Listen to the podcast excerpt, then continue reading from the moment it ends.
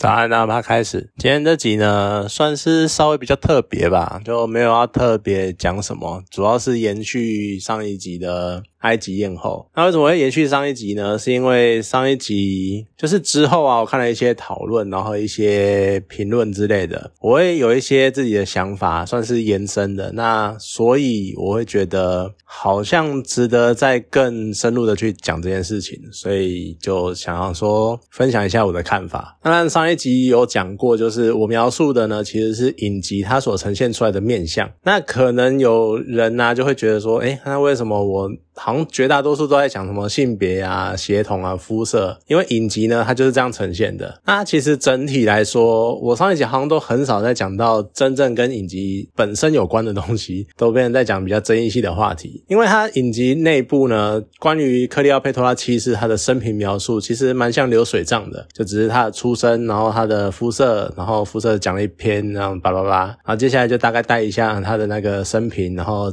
一些就是家族战争啊，或者什么，所以几个重大的事件跟像他的家族争权啊，或者是他被流放的那些经历，这些东西对我来说其实是比较新鲜的事情。可是他可能只花了半集，或者是一。多一点点的时间，那可能甚至于大概到一快一集吧，反正就是我觉得相对来说比较少的篇幅，好像很快就带过了。那主轴变成说集中在克里奥佩托拉她如何以一个女性的身份，然后影响了整个地中海。那我觉得呢，呃，可能有一些人知道，就是这一部影集它在像 IMDB 或者在烂番茄，它的评价都非常的低。那一般以往来说啦，其实像这种这么所谓政治正确的影集，一定会有一些不满政治。正确的人，或者觉得说你可能我可以这样乱搞的人，去洗那种所谓的一心一心扶贫。但是呢，通常也会有另外一批，就是他们就是正确、政治正确的人，或者说所谓的 SJW，就是政治正确的那种战士之类的。那这些人呢，就会去洗满分，就是就变成一种洗分的拉锯，所以通常会呃可能会有一种分数的拉锯战的感觉。可是呢，这部影集呢，它就是完全没有人想要帮他讲话的感觉，他就是一直被洗的很低分，甚至于是好像 IMDB 跟烂番茄都大概一分左右，就非常非常的低。我觉得跟影集就像我刚刚。讲的他都没有很明确的去，就有点像流水账，然后一直在讲，只讲只想讲他讲讲的东西。我觉得可能是他评价这么惨，就是没有人想帮他洗一下评价，拉一点分这样子。那其实呃这几天就是讨论下来啊，大部分主要的争议都集中在肤色跟血统上，呃，已经到有一种开始会进入一点无限回圈的感觉，就是你有你的论点，我有我的论点，我们都没有办法彼此说服对方这样子那种感觉。那那我先讲一段前言呐，因为其实如果你今天是一个对于埃及艳后这个人一无所知的话，然后有人告诉你，哎，有一个人叫做埃及艳后，或者说对外国人来说称他呃他这个是克里奥佩托拉七世，然后他是一个埃及然后托勒密王朝的末代法老，你脑海中第一个浮现的会是什么？你不知道一点概念都没有，那你听到哦埃及艳后，或者是哦埃及的法老，那埃及在非洲。所以他是非洲人吗？其实我身边真的还有这样认为的朋友。就他们觉得一听到就觉得，哎，黑人好像蛮合理的那种感觉。那其实像影集中有一位，我上次有讲到有一位学者嘛，就是叫雪莱海利。那他所讲的，他阿妈的讲法就是，不管怎么说，我那个克里奥佩多拉是黑人，那那个阿妈，他也是争议蛮大的啦。就其实很多争议都由他开始的。那他可能也是基于对于克里奥佩多拉他并没有进一步的了解的原因，他就只是很表象的听到，哦，他是一个埃及的法老，那就是黑人啊这样子。那当然你现在会听的或甚至于就是有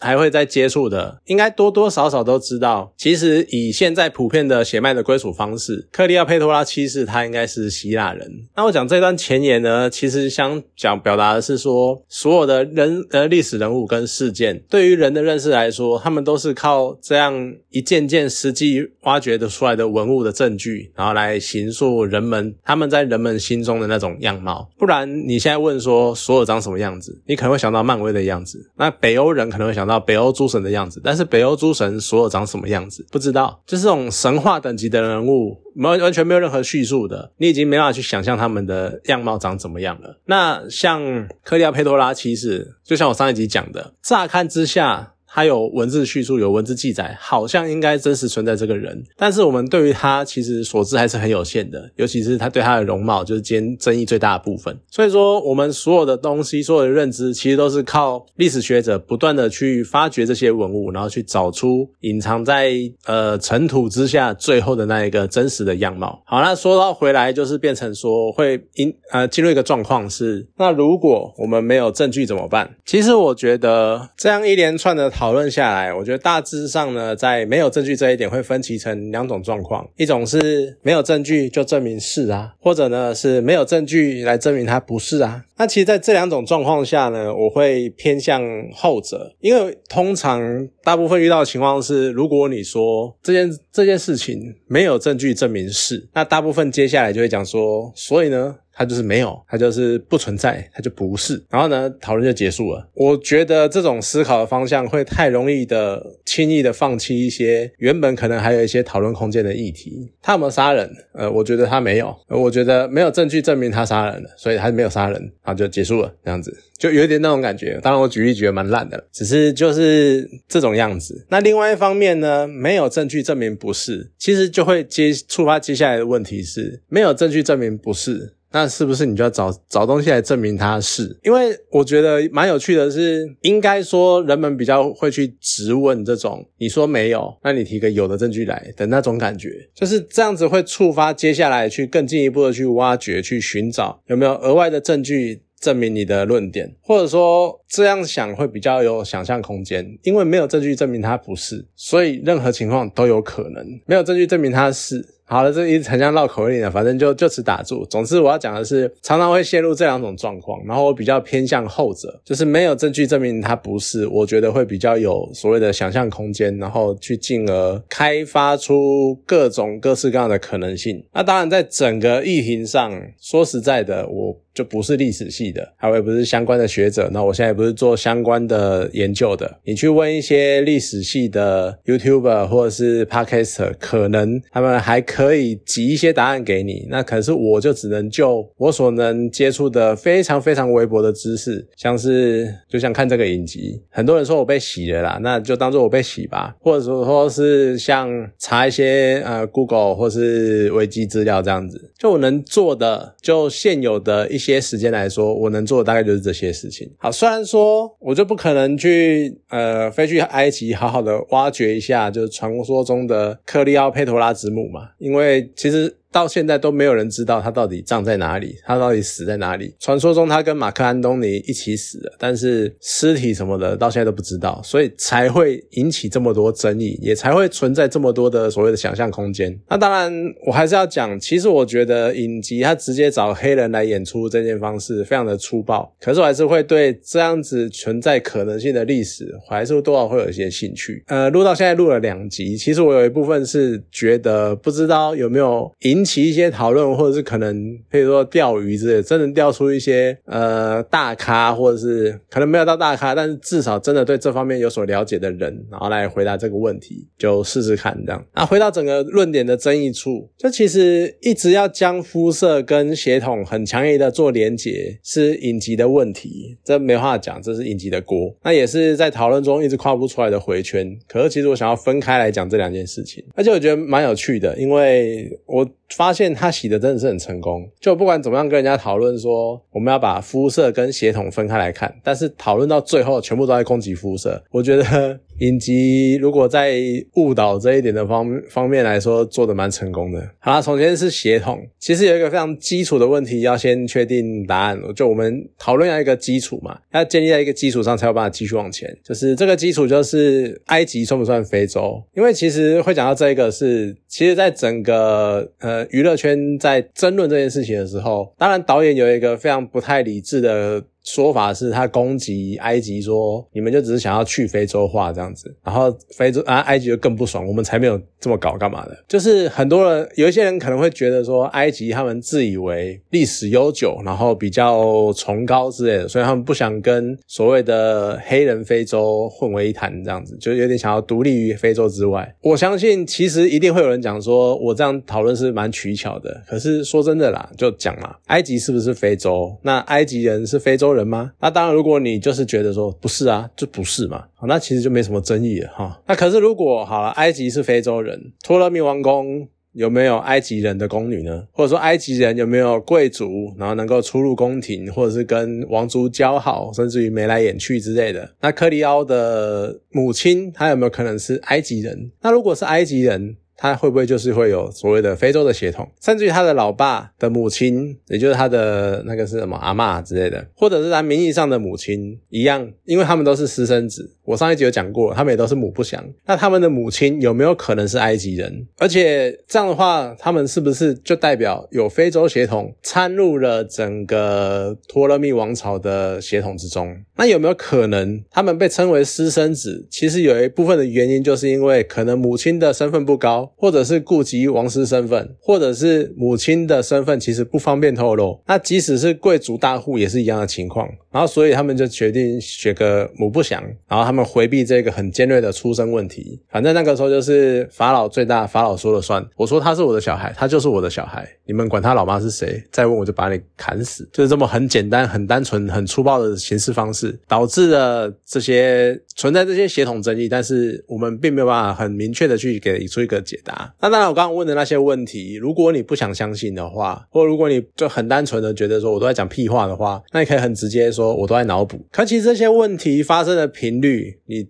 其实看整个世界史，不管是从欧洲到亚洲到非洲、美洲什么的，或者从古至今发生的频率，真的是非常的高。那你又怎么能够很肯定的说，克里奥佩托拉他没有去混到埃及人的血统呢？他们家统治埃及这么久，你要说宫中所有人全部都是阿拉伯或土耳其地区的人，然后带到。埃及来用，我觉得那才不叫，那他那才叫做不切实际。我要找宫女，我要干嘛的？我当然是就近的城市干嘛的找来就好了。我找婢女，找奴婢，或者是找那什么妃子之类的，我附近找一找就好了。我干嘛还要千里迢迢的跑到海对岸，然后去找那边？即使那边是我控制的地方，那如果有可能是埃及人，我们讲啊，有可能是埃及人，埃及人有可能是呃，埃及人。应该算是非洲人。那再往下看，就是那古埃及的种族组成，其实以埃及的地理位置来看，应该也是相当复杂的。那它的肤色呢，应该也是浅褐色到黑色都有。那甚至于呢，当然可能还是会让人家很抗拒说宫中会有黑人这件事情。可是你看，就像我刚刚讲的，既然埃及人可能包含黑人，然后托勒密宫中可能有埃及人，托勒密王朝宫中。有没有可能有黑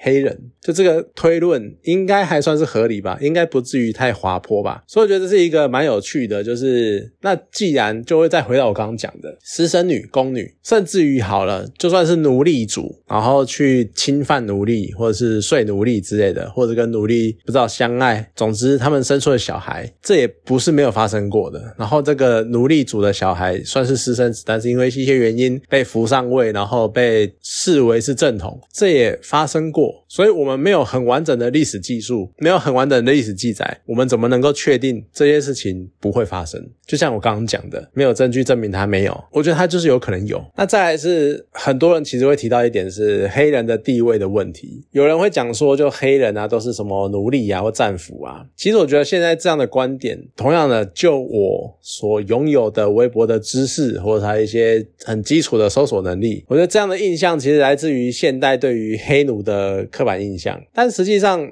最早的黑奴交易是十四、十五世纪才有所谓的跨大西洋的奴隶贸易。好，也许你在网络上会看到有一些人会说什么西元一世纪的时候，土耳其从非洲抓了一大票黑奴之类的，好像据说上千万吧，我也不知道真的假的，因为上千万在两千多年前这是非常大的一笔数字，我觉得还是有点夸张。好，总之是那个时候，可是那是一世纪之后才有黑奴这件事情的发生。可是，在克利奥佩托拉他身处的那个是。西元前，西元前一千多年的文明起源到现到到西元前可能三四十年哈，克利亚佩多拉那个时代，社会制度阶级制是有奴隶的，没有错。可是这个奴隶他们指的是广泛的所谓的阶级，它不是指特定的人种。就像印度我们很熟悉的有所谓的种姓制度，他们最上层是婆罗门啊，他们是贵族，但是也有首陀罗这种阶层的奴隶，那甚至于还有更往下是贱民。但是分这些制度、分这些阶级，他们都还是印度人。你同一个国家里面，你只要分出了阶级制度，就算他是奴隶，他还是有可能跟你是同一种人。所以说，而且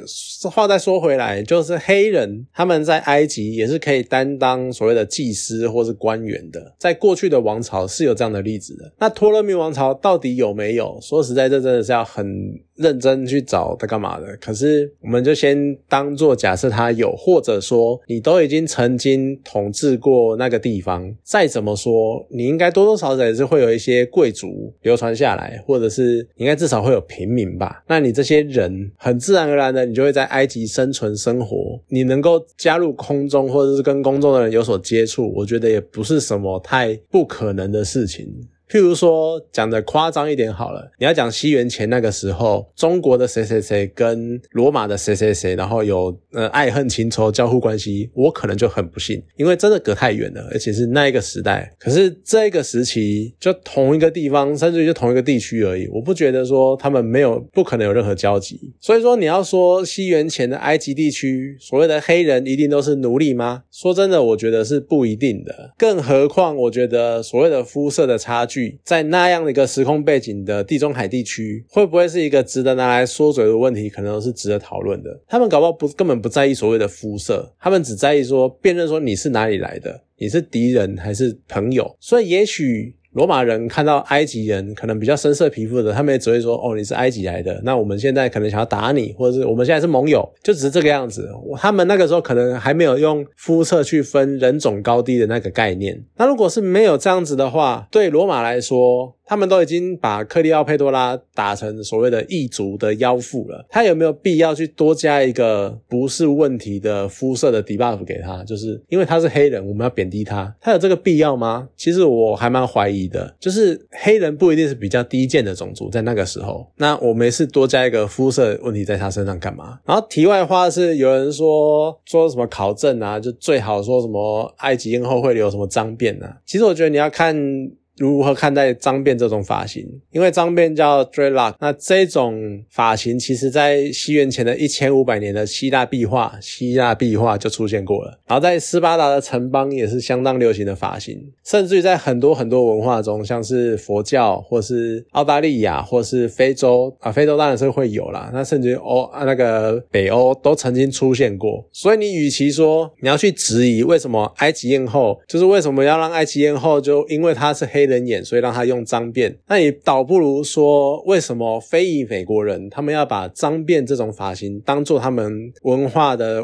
独特的种族特征、独特的文化特征，然后不准其他人使用？这觉得我我这我才是我觉得比较奇怪的地方。如果你真的要抨击黑人的一些很霸道，或是讲难听一点，什么怯战啊，或是。剽窃别人的文化干嘛的？我觉得你可以讲脏辫这件事情，可是我们很自然而然的就会觉得说脏辫就是黑人的，所以说只要看到脏辫等于看到黑人，但这是不对的啊！因为我讲了脏辫它是有很悠久的历史，甚至于在脏辫在英文中其实也叫麻花辫啊。你看欧美超多人在留麻花辫的，他们只是发型的形式不一样而已，所以我觉得这是一个很莫名其妙的状况。那其实有的人会举一个。现在放在那个德国的博物馆的一个克里奥佩多拉七世他出土的一个头像的雕像，那你去看那个雕像的话，其实你去想，他的头带中间有头中间有一个头带，可你看他那个雕塑的方式，如果你把他的头带跟后面的那个发结解开，他那个头发散下来，其实你如果去看那个图雕像啊，我觉得依他的那个头发的样子雕刻的方式，有点毛毛躁躁的感觉，当然是脑补，但是我觉得那搞不好就是脏辫扎起来。的样子啊，对啊，我就只是脏辫，然后绑个绑个发髻，然后上面再戴个头带，但是其实前面就是那种毛毛躁躁的，只是一个很大的重点，我们不知道它的颜色是什么，它有可能是金色的，但是也有可能是黑色的，不知道，但是它有可能是脏辫，它有可能是那个发型。好了，再来是所谓的肤色问题，其实肤色这个问题很容易跟血统直接做一个连接，不过我觉得蛮好奇是，好现在很多讨论的人来说，他们对于克利奥佩托拉其实他的肤色到底是从哪里得到一个很确切、很明确的推测？就是从雕像吗？是从壁画吗？可说实在，好雕像雕像会取决于他拿什么东西雕刻。好，的确他们可以找黑色的石头雕刻。那壁画呢，可以受限于他们的颜料。那也的确他们是有以撒哈拉以南的人，他们是有用特殊的黑色颜料来涂。然后以北，他们是有用有用一种红棕色或者是比较黄褐色的颜料做在做着色。可是同样的一个问题是，黑人就一定是黑的吗？我相信很多人都知道不是嘛。那黑人有没有变？可能肤色淡一点，可能从深褐到浅褐色也还是有嘛。奶油或是奶咖呃那个拿铁之类的，或者浅拿铁之类的，不管，就他们是有可能有比较淡的肤色的。那甚至于我可以可以举一些例子，其实有一些人他们就是有黑人血统，但是呢肤色就是比较浅，甚至是白人。譬如说有一位 NBA 球星，他叫 Jason Kidd，我曾经还蛮喜欢看他在电视上打球这样子。那譬如说他嘛。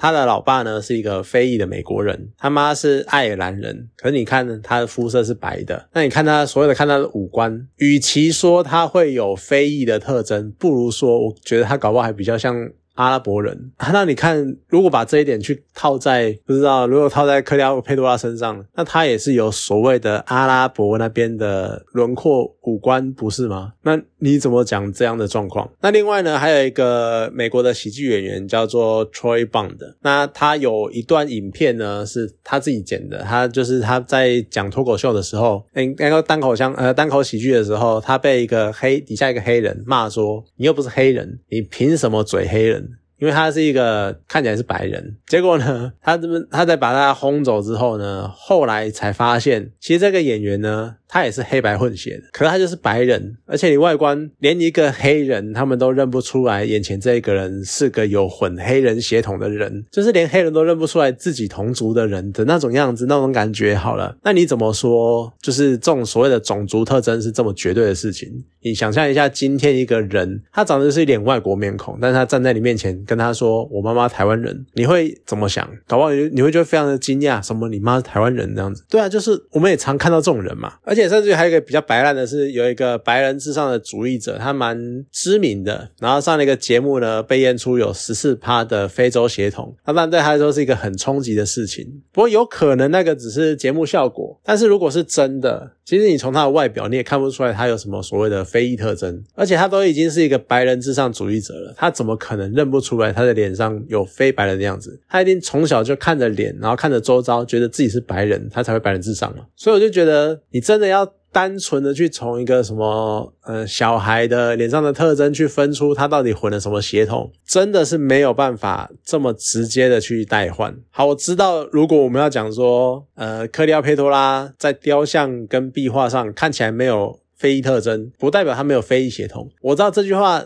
认真去想会是什么样子，因为就变成讲的好像说，那谁谁谁你都可以说他有哪哪里来的血统，不是吗？但是我觉得搞不好其实就是啊。因为说实在的，你现在整个地球上哪里还会有所谓的纯种人？你会觉得说啊，就算说你要讲他们是两千多年前的人还好了。其实说实在的，人类从非洲起源，然后散播到世界各地，其实也过了几万年。你到底有谁可以很？坚持的说自己就是一脉单传的纯种的哪个种族的人，我相信应该是不可能有的。所以其实如果说真的，就到最后，我整个争整个议题争论的议题争议到最后，我都还是觉得说，你如果真的能够也发掘出一个超明确的壁画，很明确的描绘出克里奥佩托的样子，包括他的肤色，呃，特别的。描述，或者是最直接的就是文字描述，就克利奥佩托拉，他是个深呃，他是个浅褐色希腊人脸孔的谁谁谁，然后甚至于他妈妈是谁谁谁，然后他爸是谁谁谁，他爸的妈妈是谁谁，就整个家族的